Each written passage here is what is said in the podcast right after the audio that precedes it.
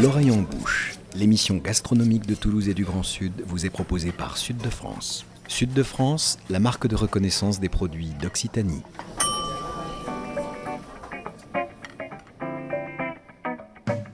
Bonjour et bienvenue dans l'oreille en bouche, l'émission gastronomique qui met Toulouse et le Grand Sud dans ses casseroles et dans vos oreilles.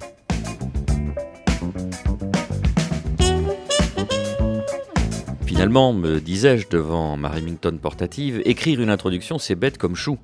Il faut bien entendu que l'auditeur devine assez vite le sujet de l'émission pour ne pas se retrouver dans les choux et tenter de ménager la chèvre et le chou parmi les membres de notre équipe. Entre Nicolas Rivière, notre rédacteur en chef et ancien plumitif d'une feuille de chou locale, le retour du chef du Rocher de la Vierge, où nous enregistrons euh, présentement, Michael Lecumberi, qui a la réputation d'en avoir dans le chou, et bien entendu notre chouchou, la chef séquestrée en Bourgogne, Laila Aouba. Nous avons de quoi faire nos choux gras. Oui, bon, allez, j'arrête, je tire à la ligne, je vais me faire rentrer dans le chou. Chou vert, chou blanc, chou rouge, chou frisé, chou fleur, chou romanesco, vous saurez tout sur ces légumes de saison avec des reportages et des recettes de qualité. Au sommaire également de cette émission, un hommage au mythique chou farci, plat majeur du répertoire français. Vous entendrez notamment la recette aux légumes oubliés qu'en donne le chef Gérard Garrigue. C'est des légumes comme beaucoup de goût et qui se marient très bien à partir du moment où ils sont cuisinés. Ça parfume énormément et puis euh, ça a des... si on le respecte le temps de cuisson de chacun, on a un pain craquant, on a beaucoup de saveurs qui, reviennent et je sais pas, c'est peut-être euh, c'est peut-être parce que je prends de l'âge, alors je ne veux pas qu'on m'oublie, quoi. On ne va pas vous oublier, euh, Gérard Garrigue. Recette complète, astuces et souvenirs dans la deuxième partie de cette émission. Et pour l'heure, Nicolas Rivière, comme tous les dimanches matins, vous vous munissez de votre cabas en osier et vous vous rendez au marché Saint-Aubin à Toulouse. Oui, rituel et véritable plaisir euh, dominical que d'aller arpenter les allées de ce marché de plein vent qui s'enroule autour de l'église Saint-Aubin et où fourmille une foule bigarrée des badauds, des familles qui ziotent avec gourmandise les étals des nombreux maraîchers et producteurs présents. Et c'est d'ailleurs, il faut le souligner, l'un des rares marchés toulousains à faire la part aussi belle à la vente directe, puisque la plupart des autres sont des marchés de revendeurs. Alors Saint-Aubin, marché populaire pour les uns, repère de bobos pour les autres. Vous aurez en tout cas la chance d'y croiser Michael Lecumberi en goguette entre 10h et 11h du matin, comme dimanche dernier par exemple, Michael, où vous aviez rempli votre panier de diverses variétés de crucifères, histoire d'en profiter avant la toute fin euh, de l'hiver. Vous nous refaites un petit peu le bilan euh, des emplettes de ce dimanche-là, euh, Michael. Qu'est-ce qu'il y avait dans votre escarcelle chouflesque? Pas mal de pommes, de carottes, tout ça. Et effectivement, après, il y a certains maraîchers, ils, nous connaissent qu'on est quelques cuisiniers à, y faire notre petit marché le dimanche matin, à la binocle. Il y a Philippe Ducot aussi euh, qui passe. Donc, qui sont des restaurateurs toulousains. tout à fait. Et là, j'en ai deux ou trois. Qui, euh, il y a toujours des petits trucs nouveaux. Et, euh, en ce moment, sur les choux, c'est des choux qui montent. Donc, ils n'arrivent pas à les vendre parce que les gens ne veulent pas. Les choux, les choux qui montent, moi, j'adore. On les fait juste poêler avec un peu d'huile d'olive et un peu d'ail, c'est parfait. Là, j'avais des petites feuilles. alors, ils appellent ça un chou summer, je ne connaissais pas du tout. C'est comme un, on les cueille feuille par feuille, comme un chou kale, quoi, mais tout, tout, tout petit, petit. Et ça, c'est divin. J'ai euh, juste cuisiné ça le dimanche midi avec de la ricotta salée. C'est, euh, voilà, c'était parfait. Donc, pas mal de choux, choux-fleurs. Euh, bah, il y a de tout, là. On arrive presque sur la fin du chou, encore un mois, là. Voilà. Et au resto, on le cuisine beaucoup en ce moment. Et, principalement dans votre panier, quand vous l'avez ouvert et que vous m'avez montré ce qu'il y avait, il y avait effectivement ces feuilles frisées. Que je ne connaissais pas du tout. Et c'est un délice hein, absolu. C'est des, euh, des, jeunes pousses quoi, de choux euh, qu'on peut monter. Ils, ils les arrachent juste feuille par feuille. Quoi. Alors ça, vous l'avez utilisé dimanche en cuisine, en famille, hein, avec de la ricotta. Est-ce que c'est quelque chose que vous cuisinez ici euh, au restaurant Oui, j'en ai commandé pour dimanche prochain, donc ils vont m'en amener, je vais prendre 4 ou 5 kilos hein, pour le resto, uniquement pour le resto. Avec des recettes qui vont se décliner de quelle façon? Comment vous allez agrémenter Ça, je le poêle. Euh, tout ce qui est euh, feuilles de chou, tout ça, c'est juste poêler. Et encore de plus en plus maintenant, le chou, le, je le fais même plus blanchir, quoi. je, je les mince. C'est juste poêler au dernier moment, ou avec, juste avec des, avec des pâtes. le chou, j'y vais plus je, vais, je suis sur le, vers le cru, mieux c'est pour moi. Voilà, justement. D'ailleurs, avant euh, cette émission, vous me disiez que presque, finalement, ces feuilles de, de chouquel, on pourrait euh, les manger comme ça. le chouquel, moi, je ne le fais pas cuire. Hein, Pardon, excuse-moi. Le, le chouquel, je ne fais pas du tout cuire. Je l'utilise déjà pas beaucoup, mais quand j'en ai, quand j'en prends, c'est juste en petite salade, euh, petite salade bien acide avec, avec de l'orange ou avec juste des citrons, des, des suprêmes. voilà.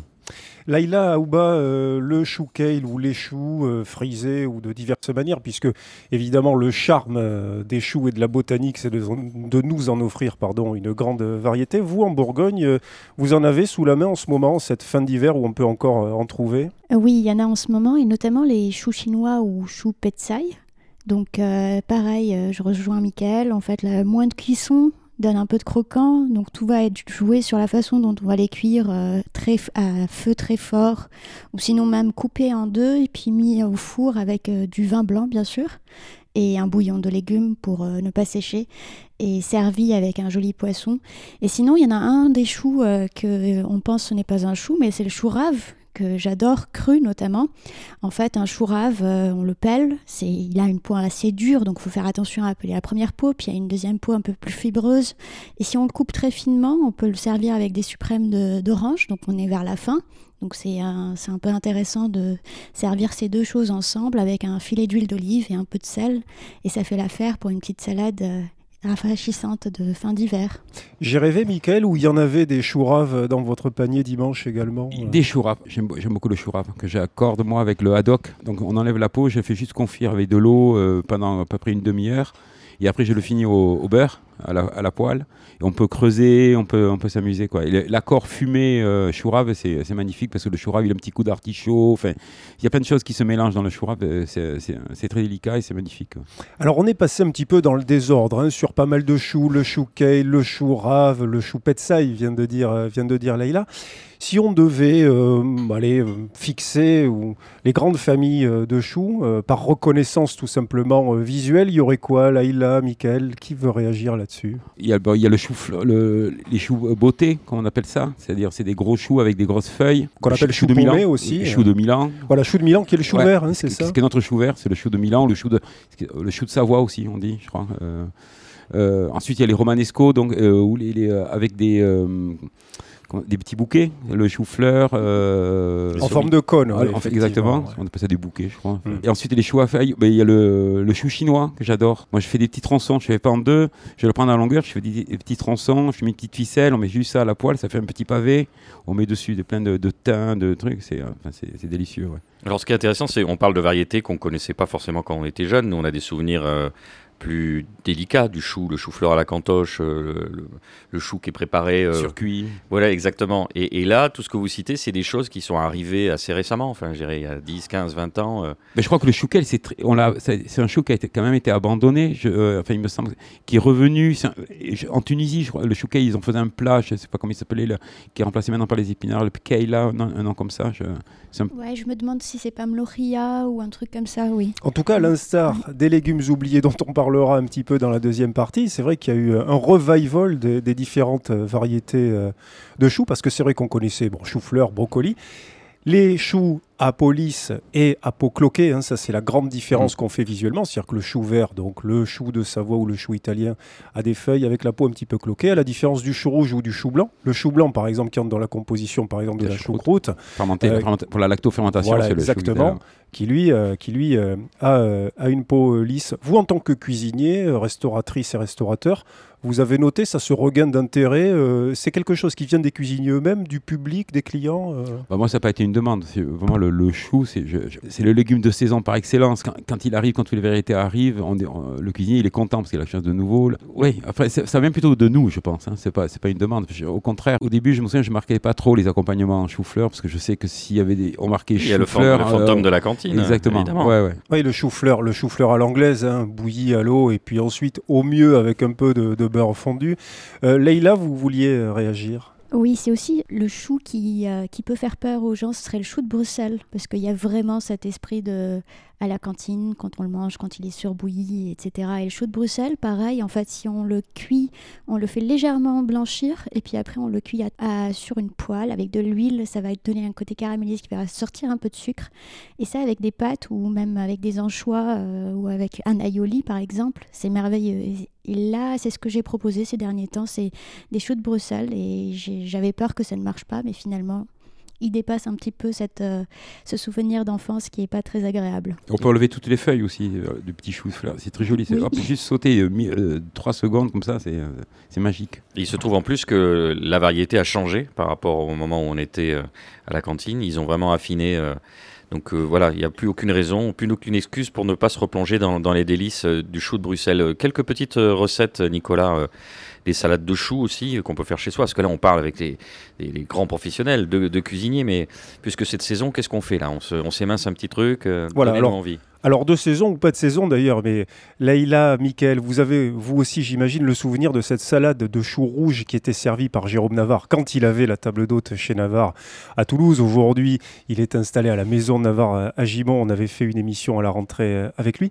Cette salade de choux rouges, effectivement, c'était du chou rouge tout simplement émincé euh, qu'il agrémentait avec euh, de la coriandre, euh, un petit jus de citron, quelque chose qui donnait beaucoup de peps à ce chou que l'on mange cru. Vous pouvez aussi le faire tout simplement avec du chou blanc. Pareil, une bonne huile d'olive bien fraîche, citron, euh, coriandre euh, ou autre chose. Et puis, euh, il y a aussi du chou qu'on peut un petit peu fatiguer avec du, vinaigre de Banyuls pour lui donner un petit peu plus de, de- suavité. Ça aussi, la cuisine crue du chou, c'est quelque chose qui permet de le faire découvrir éventuellement, Michael Leïla, des, à des gens qui ne sont pas forcément des amateurs de ces légumes-là. Ouais, et puis surtout, c'est un légume qui appelle l'épice ou, des mélanges d'épices, c'est-à-dire le carvi ou le mélange, un mélange comme le, curry ou des jus des graines de coriandre. Ça absorbe, ça, c'est magnifique parce que c'est quand même, ça peut être des légumes qui sont un peu forts et euh, deviennent très vite exotiques. Et euh, ouais, je pense que ça passerait très bien. ouais. Toujours dans le registre du cru, tiens le chou-fleur par exemple qu'on peut râper, faire comme une sorte de grémolata. Ou taboulé, ouais. Voilà, exactement, c'est le, c'est le terme taboulé qu'on peut par exemple euh, agrémenter d'un petit jus de, de kumquatine de, de Damien euh, Blasco chez qui on était euh, au mois de janvier, qui est donc une variété euh, qui mêle le kumquat et la clémentine, la mandarine avec beaucoup d'acidité. Ça aussi, ça peut donner quelque chose de très intéressant Ouais. en assiette. Ou avec des pâtes, un brocoli, au lieu de le mettre entier, on, est, on émince très très fin des brocolis. On fait ces petites pâtes, juste on cuit à moitié de cuisson, on les remet ensuite avec de l'eau de cuisson, les, les- des spaghettis, et au dernier moment on jette ces petits brocolis avec de l'ail, de l'huile d'olive, pff, et c'est fini. quoi. C'est, euh, Laïla? Oui, bah, c'est un peu euh, les brocoletti, en fait, c'est euh, un peu une merveille avec les pâtes, et notamment encore une fois des anchois ou sinon des capres, ou euh, même des noisettes du Piémont. Ça, ça va faire euh, un côté toasté aussi qui va, qui va se marier merveilleusement bien avec des pâtes. Et pour le chou-fleur, je revenais sur euh, le. Effectivement, on peut faire un taboulé et les tronçons, et on peut les couper très finement aussi. Et ça peut faire office de salade avec un jus de citron, du sel et de l'huile d'olive. Tout à l'heure, tous les deux, vous avez employé le terme blanchir, qui est souvent euh, quelque chose qui a éloigné euh, les mangeurs du chou, puisqu'effectivement, on avait tendance non seulement à blanchir, mais à faire bouillir, c'est-à-dire à vider le chou de sa substance euh, gustative et de son intérêt euh, en bouche. Est-ce qu'on peut tout simplement les cuire, mais sans les blanchir, sans passer par cette étape-là, en les faisant rôtir, etc. Oui, oui. Bah, nous, on fait beaucoup, enfin, comme beaucoup, enfin, Otolenghi, il est passé par là, dans toutes les cuisines en, en France, là, depuis quelques années. Ça, ça m'est arrivé, le, le- le chou-fleur, de le mettre directement au four, de l'arroser d'huile d'olive, de, de, de mettre de l'ail, du curry, et on laisse euh, 40 minutes à, à 100, à 160, 170, il va, bien- noircir. On le coupe en quatre, c'est un délice. Donc, c'est... Ces légumes-là, euh, et je me tourne vers vous, Laïla, ils ont bénéficié effectivement, comme le mentionnait Michael Lecumberi, euh, de l'entremise du chef Yotam Otolenghi qui incarne aujourd'hui ce qu'est la cuisine levantine à travers ses succès euh, de librairie euh, dans le monde. Il a permis de faire revenir sur les tables toute une série de légumes, dont ces choux-là, hein, euh, mais, beaucoup d'autres, hein, euh, Laïla.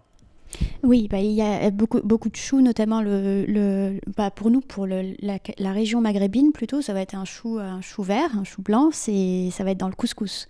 Donc on n'a pas, on n'a pas vraiment cette culture de salade à la libanaise. Donc la salade libanaise va être un chou blanc qui va être, comme avait dit Michael, très finement coupé avec du carvi et de la menthe. Euh, c'est un, un chou qui, qui est très simple à préparer. J'ai une autre, une autre euh, façon de préparer les choux que j'aime beaucoup, c'est de les euh, les masser, mariner ou mariner avec de la, du, de la lie de saké ou même du miso et après de les cuire vapeur. Et donc là, ça prend moins de 10 minutes selon les tronçons qu'on coupe et ça c'est délicieux aussi. C'est une autre façon d'approcher le chou euh, au lieu d'être rôti ou euh, à la poêle. Alors Nicolas, cette exploration des, des différentes variétés de choux et des différentes recettes vous a donné l'occasion de rendre visite à un maraîcher. Oui, Laurent Brezeguello, qui est maraîcher de père en fils à Merville, à une vingtaine de kilomètres au nord de Toulouse, dans une plaine qui se situe sur le versant ouest du lit de la Garonne, bassin maraîcher de longue date, comme tout le nord toulousain. Euh, d'ailleurs, il faut rappeler qu'un quartier toulousain aujourd'hui hélas piètrement urbanisé. Borde Rouge a longtemps été un vivier de production euh, de légumes pour toute la ville. Laurent Brézéguelot, lui, est à la campagne sur une exploitation familiale dont l'histoire s'enracine il y a près d'un demi-siècle. Elle remonte à 1975. Euh, mon père a acheté la ferme avec euh, les, bâtiments, c'est lui qui les a construits. Et à la base, il y avait 7 hectares. Euh, en 75, moi, en 90, euh, j'ai repris l'activité, je me suis installé avec mon père. à l'époque, on travaillait avec les centrales d'achat. Et depuis 2010, je me suis installé avec mon fils. Et là, on a bifurqué euh, et on fait vente, euh, marchés et magasins de, production et tout en vente directe. Et on produit une gamme de légumes entre, entre 15 et 20 articles suivant la saison. Mettons, on a 3, 4 variétés de tomates, on fait courgettes, oignons frais, oignons secs, poireaux, toute la gamme de choux, euh, le vert, le blanc, le rouge, le chou-fleur, le romanesco, le brocoli, et je pense que j'en ai pas oublié. non, là, c'est bon. On fait du céleri rave, on fait beaucoup, beaucoup de, de pommes de terre parce qu'on livre pareil en vente directe et on livre aussi des restaurants euh, sur Toulouse qui sont justement friands d'une pomme de terre euh, locale et cultivée euh, localement et, dans les règles de l'art. Donc on n'est pas en culture bio à la ferme, on est en culture, agriculture conventionnée, c'est-à-dire qu'on utilise des produits que si la plante en a besoin avec un suivi d'un technicien agricole qu'on paye tout au long de l'année qui viennent nous, visiter euh, les cultures euh, une fois par semaine pour nous dire euh, s'il y a de la maladie, s'il y a un insecte. Et, à partir de, cette visite-là, c'est lui qui nous dit faut traiter ou ne pas traiter. Enfin voilà, on se, débrouille comme ça. Quoi. La philosophie, c'est s'il y a besoin éventuellement. S'il n'y a, pas... besoin, on ne traite pas. Quoi. On peut avoir une attaque sur les pommes de terre de, de Dorifort. Si on juge que l'attaque est petite, que ça ne nous impacte pas sur la culture, on laisse faire. Si on voit que ça prend beaucoup d'ampleur, à ce compte-là, on fait un traitement euh, contre le dorifort. Pour les maladies, c'est pareil. La pomme de terre est sensible un petit peu au milieu, surtout la première qu'on sème parce que le temps n'est pas encore régulé, donc il y a des hausses et des baisses de température. Pareil, le technicien passe toutes les semaines, il ausculte le champ. S'il y a besoin, il nous dit vous traitez avec euh, tel produit, et s'il n'y a pas besoin, on ne traite pas. C'est toujours des produits qui sont homologués par la, par la Chambre d'agriculture et avec euh, un délai avant récolte qu'on respecte euh, scrupuleusement, donc il n'y a aucune incidence sur, sur la consommation du produit même qu'il était traité. On voit effectivement que Laurent Brézéguello évoque la culture euh, en bio. Hein. On voit que lui n'en fait pas effectivement une question euh, absolument euh, dogmatique. Il n'est pas inscrit dans une démarche de conversion bio, mais il ne traite pas forcément si il n'en a pas besoin. il vient de le préciser. C'est à mettre en relation avec le fait que pour la première fois en France depuis de très nombreuses années, les ventes de produits bio ont baissé de l'ordre de 3% principalement pour des questions euh, de coût, mais aussi de concurrence entre d'autres injonctions que les mangeurs ont aujourd'hui, hein, le bien-être animal, les circuits courts, le zéro plastique, etc. etc. Qu'est-ce que euh, tout cela euh, vous inspire, Michael Lecumberi ou, ou Laila Ouba, ce recul historique des ventes hein? Euh, du bio. Il ne s'agit pas d'un recul de la production, euh, mais des ventes. Laïla, qu'est-ce que, qu'est-ce que ça vous inspire tout cela euh, Puisque vous êtes très engagé, vous, à titre personnel, dans des démarches qu'on va qualifier aujourd'hui de vertueuses. Je pense que c'est une question de vague, encore une fois. Là, la préoccupation des gens était, euh, du, de l'ordre de la pandémie, de l'ordre de la politique, de, des élections présidentielles, de, des guerres qui se profilent. Et euh, l'intérêt pour l'écologie, notamment, réduit. Et on, on devrait peut-être tous lire le rapport du GIEC à ce sujet-là. Du coup, je pense que là, on est dans un creux de vague qui va, j'espère, passer et les gens vont s'intéresser un peu plus à ce qu'ils mangent dans l'assiette. Mais le fait que les supermarchés regorgent de tous ces produits-là qui sont hors saison, encore une fois, en plein décembre, on trouve des fraises, ils ne veulent pas attendre la, saison, euh, la saisonnalité du, produit. Ça, ça leur parle pas parce qu'ils ont envie de manger tout de suite. L'année 2020 avait marqué une hausse sein de la consommation, notamment de produits locaux bio, parce que pendant la pandémie, pendant que les grandes surfaces, mais aussi d'autres commerces étaient fermés, effectivement, les consommateurs avaient eu tendance à se rapprocher de ce qui était près de chez eux. Vous, c'était un discours que vous aviez entendu, Michael, auprès de vos, de vos clients, euh, auprès des gens qui, viennent dans le restaurant, ou, au-delà de ce qu'ils vous disaient, une attente hein, euh, aussi par rapport à ça, qui est, on le voit, en train un petit peu de retomber. Euh. Moi, je sais pas. Je fais le marché, j'achète euh, à, des, à, des, à, des, producteurs. Il n'y a pas beaucoup qui ont le label bio. Par contre, ils sont tous. Moi, c'est la démarche qui m'intéresse. Ça me dérange pas d'entendre ça. Au contraire, c'est comme un homme. Euh, Sens de l'adaptation, hein, qui Exactement. est en général une demain, moi, moi, moi c'est la démarche du, euh, du producteur qui m'intéresse. Alors, les gens, ah, on parlait de Saint-Omer tout à l'heure. Il y, en a, il y en a très très peu de bio finalement. Il y en a trois ou quatre. Ils sont ils sont deux fois plus chers que le petit paysan qui est à côté, qui aura juste ses petites patates et son, et son ail. Effectivement, en moyenne, c'est 50% de prix en plus hein, euh, dans le panier moyen du consommateur. Voilà. Allez, pour refermer cette parenthèse, on, rappelle que la France veut atteindre euh, les 18% de surface agricole en bio en 2027. Une idée, euh, vous tous autour de la table, des surfaces actuellement en bio en France? 10%. Pour en ah discuter, Michael, avec, euh, avec vos clients et vos producteurs au marché euh, Saint-Aubin. Allez, on poursuit à présent notre visite à la ferme euh, de Laurent Brézéguello qui cultive et surtout récolte évidemment en cette fin d'hiver ses plants de choux, un légume qui est tout sauf frileux. Le chou résiste au froid. Il ne faut pas qu'il y ait de grosses, grosses gelées, mais jusqu'à moins 8 ou moins 10. Tout ce qui est chou vert, blanc, rouge et frisé résiste. Le chou-fleur, s'il y a de grosses gelées, il peut être impacté et il ne peut être pas après vendable. Il, aura quelques tâches un petit peu et ça ne sera pas vendable. Mais vu qu'avec le réchauffement climatique, entre guillemets, des, gelées, grosses gelées, on n'en a pas beaucoup, euh, du coup, euh, du coup on, mange du chou euh, tout, l'hiver jusqu'à maintenant. Ça, c'est mes semis de patates. J'attends de pouvoir rentrer dans les terrains. Là, il y a des choux-fleurs, choux verts. Ça, ça va partir au marché demain matin. Et là, je dois voir le reste. Là, c'est les carottes. Et derrière, il y a le jambon qui. Euh, derrière, les jambons qui sèchent. Ouais. On a tué le cochon le week-end dernier. À la campagne, euh, on est très. Euh, Ça, ce jambon, vous l'avez mis juste en salaison En salaison, oui, oui. donc, c'est un cochon, bien sûr, que, à l'ancienne, hein, qu'on a été chercher chez un collègue. Il n'a pas de. Comment dire Il n'est pas passé par l'abattoir, quoi. On se fait nous, comme. on se fait tout nous, comme faisaient mon père et mon grand-père, quoi. Chaque année, on est d'une famille d'Italiens. Et chaque année, les Italiens, ils tuent un cochon pour avoir de la charcuterie et de la viande pour toute tout, tout, l'année. Quoi.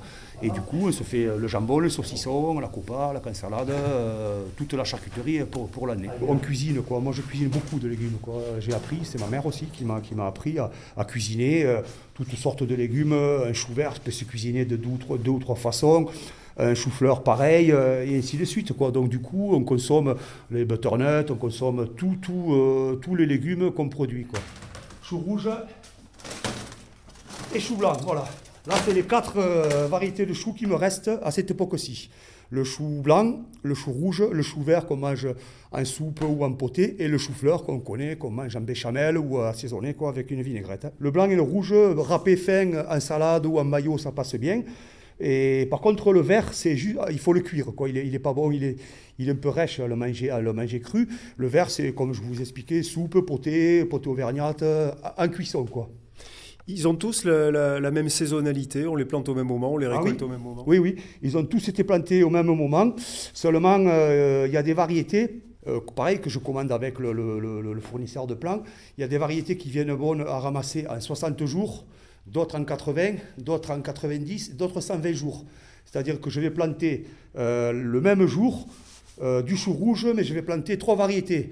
Une variété à 60 jours, une variété à 80-90 et une variété à 120. Ça me permet de pouvoir avancer, de récolter. Et une fois que j'ai fini le premier, le second arrive bon à ramasser et ainsi de suite. Si je plante euh, que du chou à 60 jours, je vais récolter pendant un mois et après, j'en aurai plus. Quoi. Donc, je suis obligé de, de, voilà, de, décaler comme ça. Mais il est tout planté tout le même jour. Après, on a du butternut aussi. Tout ce qui est courge, butternut, potimarron, euh, courge shiatsu, tout ça, ça, ça nous, ça nous fait, entre guillemets, manger l'hiver, comme on dit. On a du poireau en plein champ. Et on a du céleri rave, on, l'a fini là, la semaine dernière, qu'on rentre en boule, pareil et qu'on pèle, qu'on récolte, et qu'on travaille au jour le jour euh, à la demande. Quoi. Une fois récoltés, euh, les choux, ça se conserve un petit peu ou pas, même si on sait qu'il vaut mieux toujours manger les légumes pas le, le plus rouge possible. et le blanc euh, se conservent parce qu'il est bien paumé. Le vert et le chou-fleur, non. Euh, nous, euh, on part du principe qu'on récolte la veille minimum pour, pour le lendemain. Quoi. Quand on a une commande en magasin, euh, on va récolter, ou voire à cette époque aussi, on récolte le jour même, parce qu'on n'a pas beaucoup de, de- de- de travail. Donc, ce que j'ai livré hier à Fermatitude, hier après-midi, ça a été ramassé hier matin. Et ça, ça a été ramassé ce matin et ça part demain Ça, au ça a été marché. ramassé ce matin, ouais, il y a la coupe encore toute fraîche. C'est tout frais ça, et ça part demain matin sur le marché de, Merville. Le chou-fleur, pareil, à tout ce que vous voyez là, ça a été récolté euh, ce matin, à la fraîche, comme on dit. Comme on le voit là, là ça a été coupé ce matin, c'est bien blanc. Au fur et à mesure, euh, si je, si je le vends pas, on va dire, cette coupe-là va noircir, va noircir. Quand vous voyez un chou avec une coupe nette et blanche comme ça, c'est qu'il a minimum un jour ou deux de récolte. quoi. Au-delà, ça va commencer à devenir marron, marron clair, marron foncé, et puis, ça va se dégrader petit à petit. Mais un chou comme ça, euh, vous le posez euh, allez, dans votre cuisine par exemple, ça va mettre une dizaine de jours avant de, flétrir et de, se décomposer. Quoi. Il cuisine beaucoup, Laurent euh, vous l'avez entendu, et vous l'avez peut-être aussi entendu employer le terme de cansalade. Ça vous dit quelque chose, euh, cansalade, Boris Georgelin Oui, on est à la radio, donc vous ne voyez pas mon air dépité. Je ne sais absolument pas ce que c'est, Nicolas. Alors, vous ne savez pas ce que c'est, vous ne connaissez peut-être pas le mot, mais vous en avez déjà mangé. C'est de la poitrine désossée, salée, poivrée, roulée et ficelée. Euh, c'est un terme qui nous vient de l'occitan, carne salade, qui veut dire donc viande salée. On peut bien sûr en faire euh, des lardons, euh, mais comme ça se présente sous forme ronde cylindrique, vous pouvez aussi en couper des tranches fines, pas des linceuls, mais presque, que vous venez poser sur des os plats ou quand les jeunes légumes arriveront bientôt, vous pourrez en recouvrir dans une poêle vive des pointes d'asperges, des fèves, des aillés par exemple. Et puis vous pouvez aussi en manger comme ça sur le bout d'un comptoir, presque en chiffonnade. On en sert à l'apéro Nabucodonosor par exemple.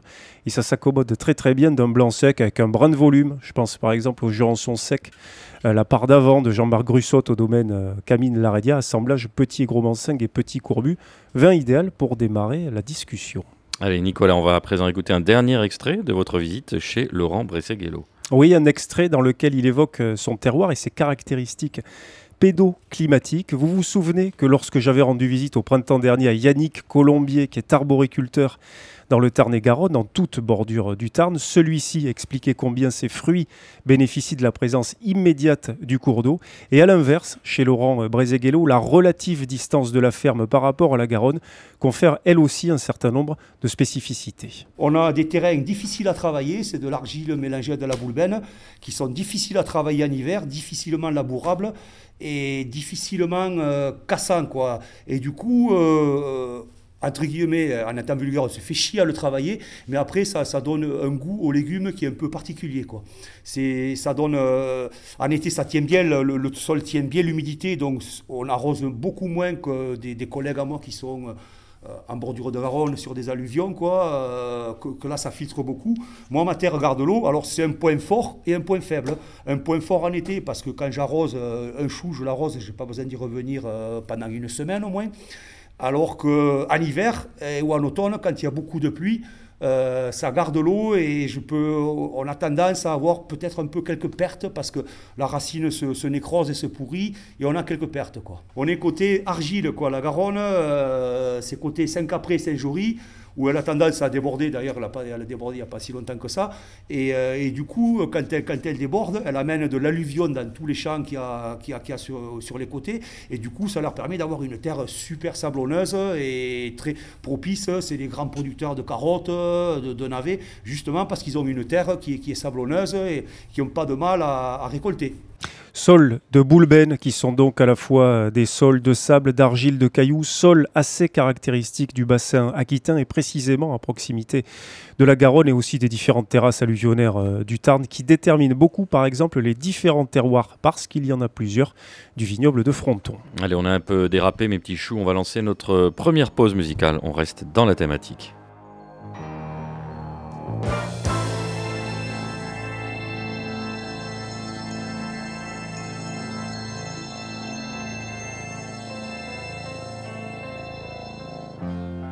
Suis l'homme à tête de chou.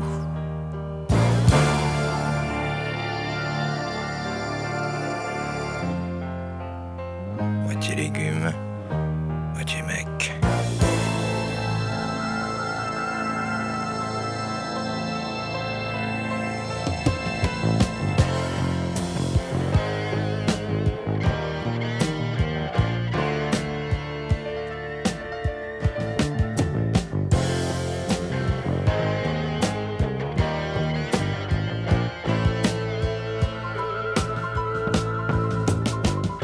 les beaux yeux de Marilou, je suis allé porter au clou ma Remington et puis mon break. J'étais à fond de à bout de nerfs, j'avais plus un copec.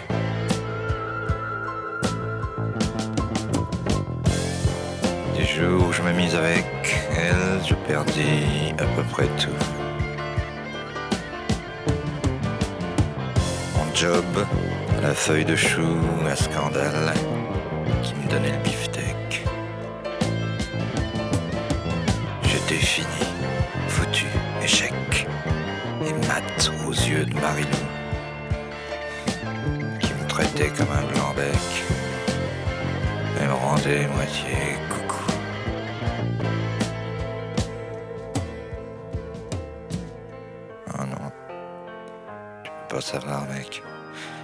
fallait les discothèques et bouffer au kangourou club. Alors je signais des chèques sans provision, j'étais fou, fou.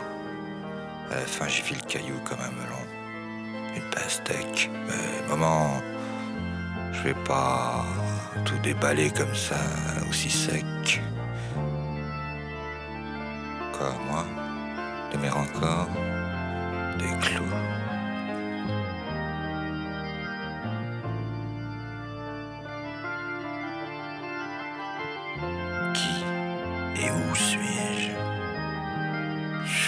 Ici dans la blanche écume Varec sur la plage de Malibu De retour dans l'Orient Bouche, l'émission qui parle la bouche pleine, sans se rentrer dans le chou, qui est notre sujet de prédilection aujourd'hui. Laurent Bresseguello disait dans votre reportage euh, lors de notre première partie d'émission, Nicolas, qu'il avait tué le cochon, tradition française, voire italienne en ce qui le concerne. Et c'est effectivement une tradition qui perdure. J'ai passé un coup de fil ce matin au chef Gérard Garrigue du restaurant Le Ménagier à Castelnau de Montmiral, qui propose en ce moment à sa carte un menu dégustation d'exception, le menu tu cochon. Je l'ai interrompu euh, dans sa tâche où il mettait la dernière main à 25 kilos de boudin pour le titiller sur son fameux chou farci braisé aux légumes oubliés. Recette pour vous, chères auditrices, en exclusivité. C'est euh, euh, des feuilles de chou que l'on farcit à la chair à saucisse.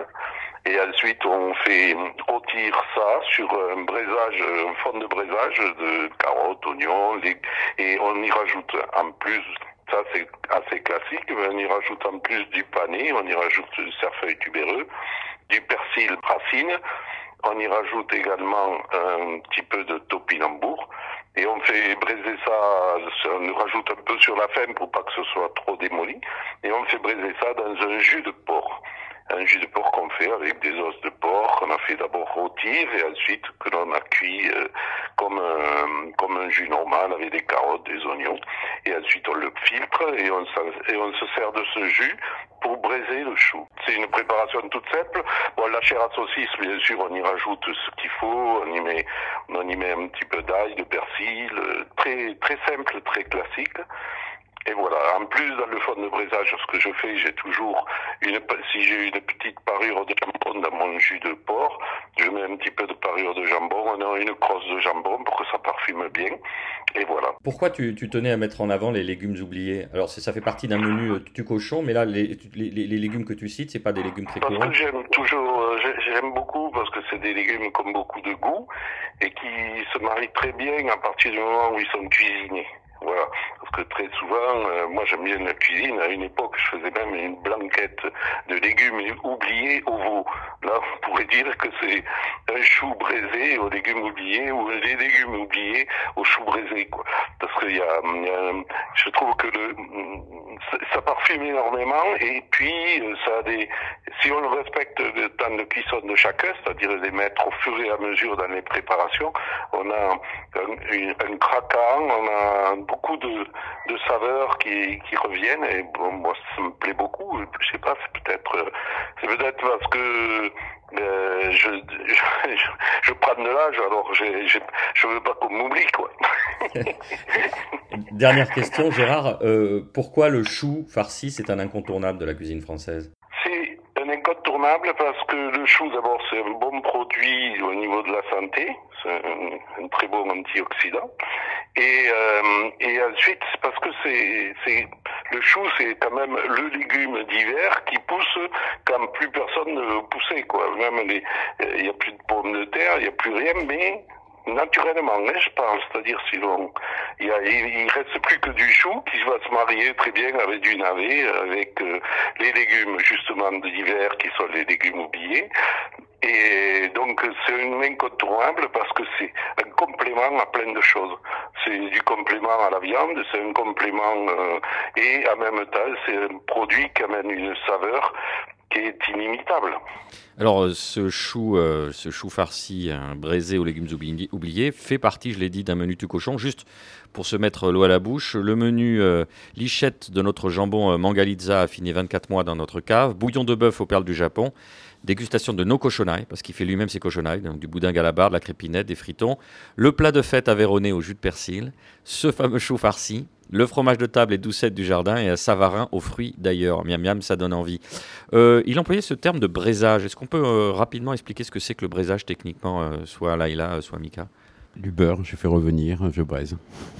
simplement. Alors, pour Gérard, c'était un peu plus compliqué, c'est-à-dire qu'il y avait un bouillon, il y avait. Oui, allez, on va faire. Ouais. Allez, allez. Voilà, c'est une, jouer le jeu. Une cuisson, c'est une cuisson au four lente avec euh, une base de bouillon. Ouais. Alors moi, je, ouais, moi, je, moi, je fais pas au four, je fais ça braiser.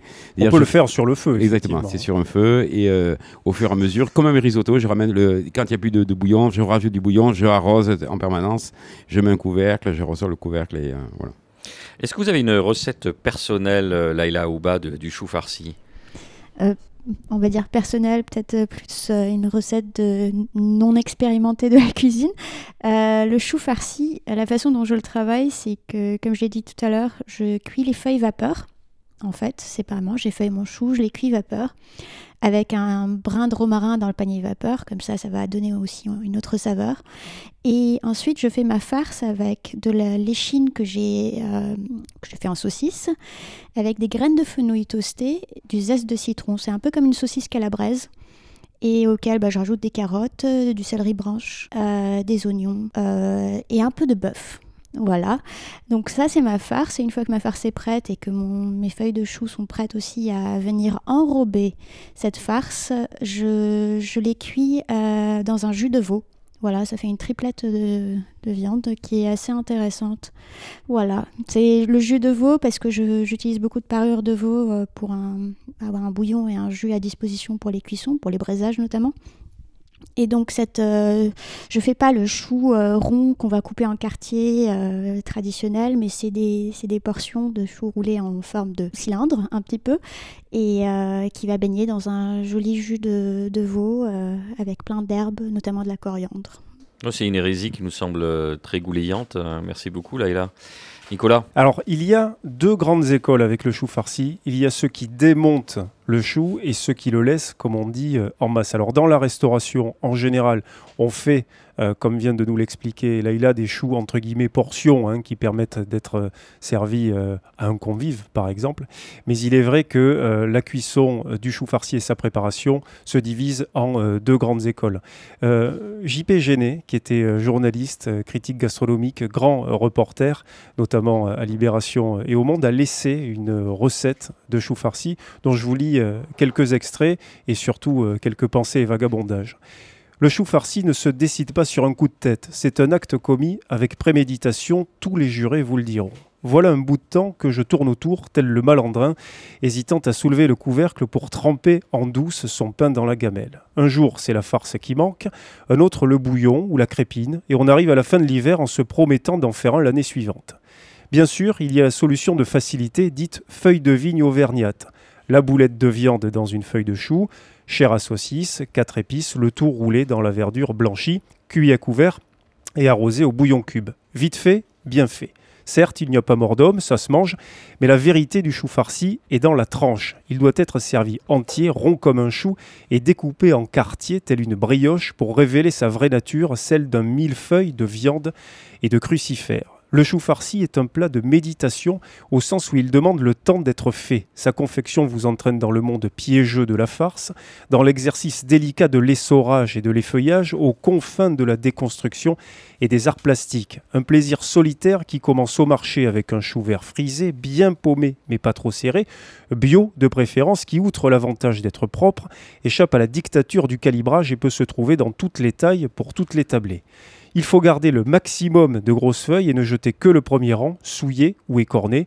Un grand faitout rempli d'eau salée porté à ébullition et va pour la blanchisserie en plongeant le chou 7 à 8 minutes, les fesses en l'air, c'est-à-dire la tête en bas. Il refroidira dans les gouttoirs le temps de préparer la farce, un reste de bœuf de carotte, une tranche de poitrine fumée, un peu de gras de jambon haché ensemble pour la partie carnée, à laquelle chacun ajoute selon son goût oignons, échalotes, herbes, condiments, un œuf battu et le cœur du chou coupé menu. Pour l'atteindre, on écarte une à une les feuilles essorées jusqu'à la dernière goutte sans jamais les détacher du trognon.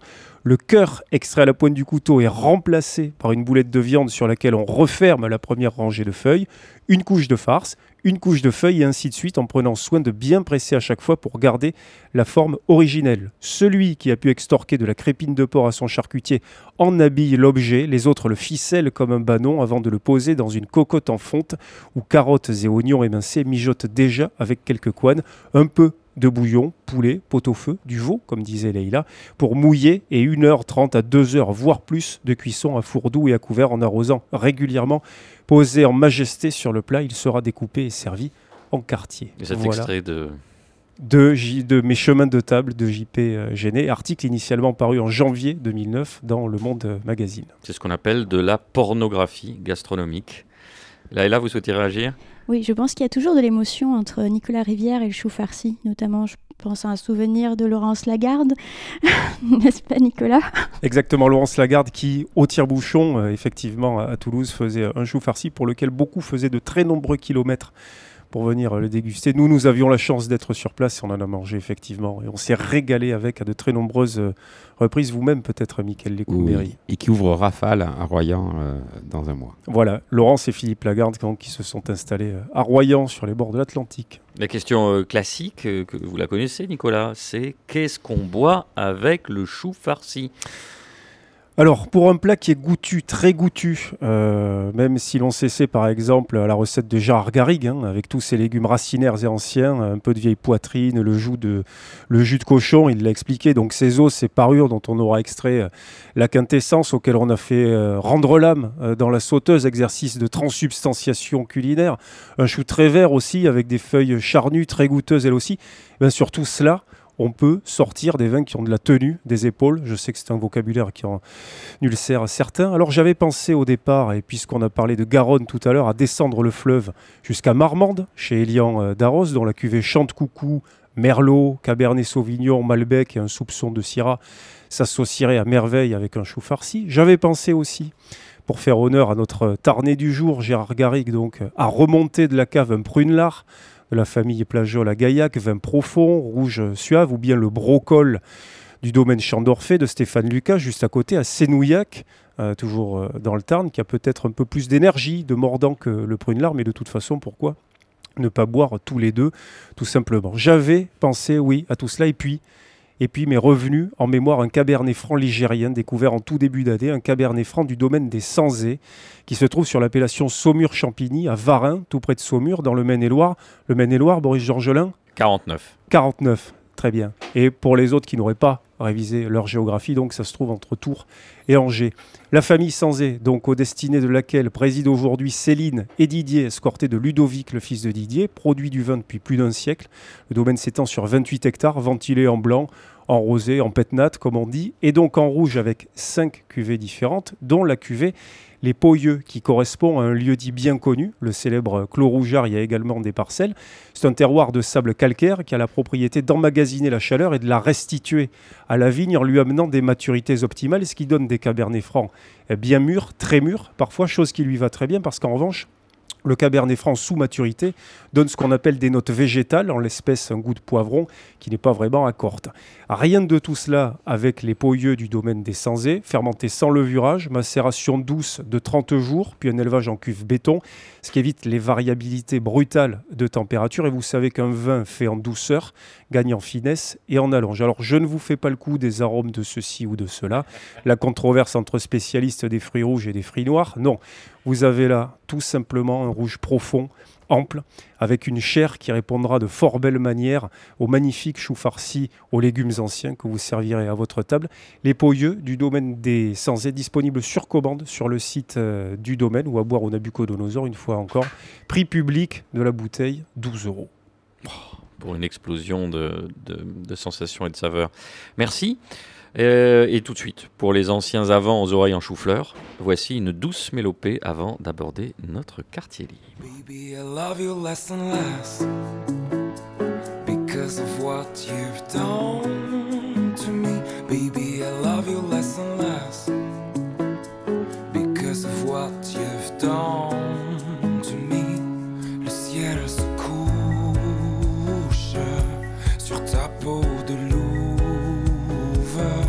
les oies sont rouges, ta mémoire est trouble.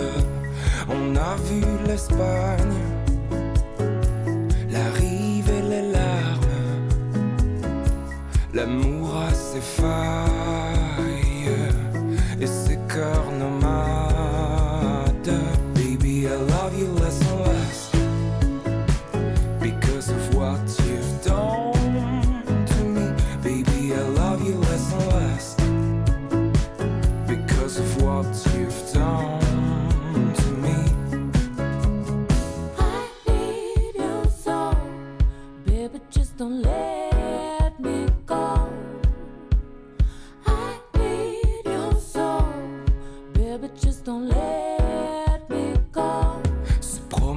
ma douce,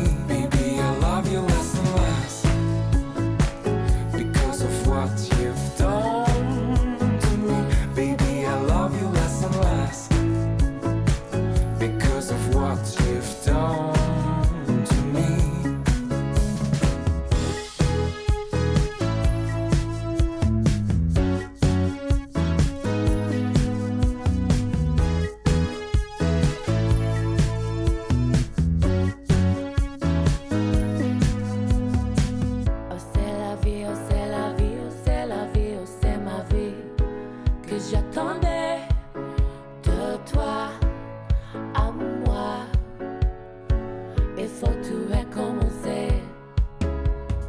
Et maintenant, il n'y a que le souvenir. Je reprends l'herbe et le vent, mon âme et le temps. Je ne veux plus, je ne veux plus tout, tout donner, mauvais garçon.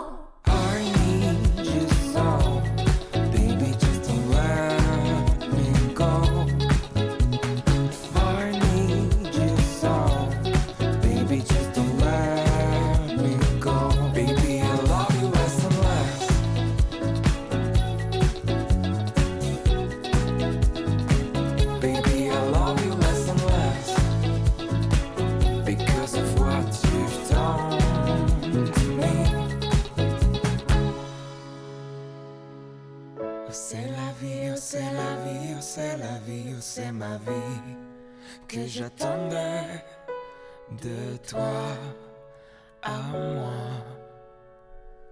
Il faut tout recommencer. Vous êtes toujours à l'écoute de l'Orient Bouche avec notre équipe Trop Chou pour le quartier libre. Occasion pour eux d'évoquer des sujets gastronomiques qui leur tiennent à cœur. On commence avec vous, Laïla, avec un livre qui est apparu chez Paul. Oui, donc c'est Nagori de Ryoko Sekiguchi, euh, éditions Paul, effectivement. Donc Nagori, la nostalgie de la saison qui vient de nous quitter. Et effectivement, dans 19 jours à peu près, ce sera l'hiver qui nous quittera et peut-être qu'on regrettera les navets, les choux et tous ces légumes-là. C'est un magnifique petit livre euh, qui euh, relate cette euh, notion japonaise de comment apprécier les derniers moments d'un légume ou les derniers moments dans la vie. C'est assez poétique, c'est magnifique. Donc je vous le conseille. Nagori de Ryoko Sekiguchi aux éditions Paul. Nicolas Rivière. Et Ryoko Sekiguchi qui vient de coordonner un hors-série du magazine Tempura qui s'appelle Manger le Japon et qui est à mettre immédiatement dans toutes euh, les bibliothèques de gourmands euh, culinaires. Je me tourne à présent vers euh, Michael Lecumberi. Une recommandation, Bonjour. un livre, vous aussi, aux éditions de La Martinière? Oui, euh, Basque de Pascal Arcé. Pascal Arcé qui est chef au restaurant à Saint-Étienne de Bégory. Bon, ce qui me fait plaisir, c'est que je vois les têtes de tous euh, mes fournisseurs, de Criachera, euh, Quintoa, enfin voilà, tous les... euh, de- On est en bonne compagnie. Ouais, il y a tout le monde, il y a le maïs grand roux, il y a, voilà, il y a, y a des super recettes, vraiment des euh, calamars farcis, des, plein de choses. C'est une photos somme pour magnifiques. qui s'intéresse à la cuisine basque. C'est vraiment Ouais, le, ouais, c'est c'est la mer, c'est la c'est le poisson, c'est le- voilà, c'est la pluie, c'est le beau temps, c'est c'est tout ça le Pays Basque. Donc. Et le livre est magnifique, les photos sont superbes. Voilà. Nicolas, on va du côté de Slow Fair Wine. Qu'est-ce Ouais. que c'est que ça? Alors ça se passera fin mars à Bologne en Italie. C'est la première édition donc euh, du salon euh, consacré au vin de Slow Food, exactement. Manifestation donc internationale dédiée au bon vin propre et juste. Ça c'est le slogan euh, de Slow Food et qui aura lieu donc du dimanche 27 mars au mardi 29 mars. Je précise les particuliers pourront assister à la journée du dimanche, le reste étant consacré euh, aux professionnels. L'événement euh, donc était programmé fin février, mais pour diverses raisons et pour que le plus grand monde puisse se préparer, il aura donc lieu euh, fin mars. Il rassemblera des vignerons, tenez-vous bien, donc d'Italie, mais aussi d'Albanie, d'Argentine, de Bosnie, du Brésil, de Bulgarie, du Chili, de Croatie, bon évidemment de France, d'Allemagne, mais aussi de Macédoine, du Monténégro, du Pérou, du Portugal, de Roumanie, de Slovaquie, de Slovénie, d'Espagne et des États-Unis. Donc un tour du monde euh, des vins qui respecte les principes, euh, les principes de Slow Wine Coalition, donc s'inspirant évidemment du manifeste Slow Food euh, autour de ce triptyque durabilité environnementale, protection du paysage et puis surtout, surtout rôle socio-structurel des entreprises viticoles dans les territoires. Tous les renseignements sur le www.slowfood.com. L'Orient Bouche, c'est fini. Merci de nous avoir suivis. Merci Nicolas. Cette émission est coproduite et diffusée par L'Homme qui a vu l'Homme qui a vu l'Ours, Radio Radio, Radio Radio Plus et Radio Terre. Vous pouvez nous retrouver sur notre page Facebook, nous réécouter sur radio-radio-toulouse.net et toutes les plateformes de streaming. Je vous rappelle enfin ce proverbe ukrainien qui lèche le couteau se coupera bientôt la langue. Rendez-vous dans 15 jours et d'ici là, portez-vous mieux.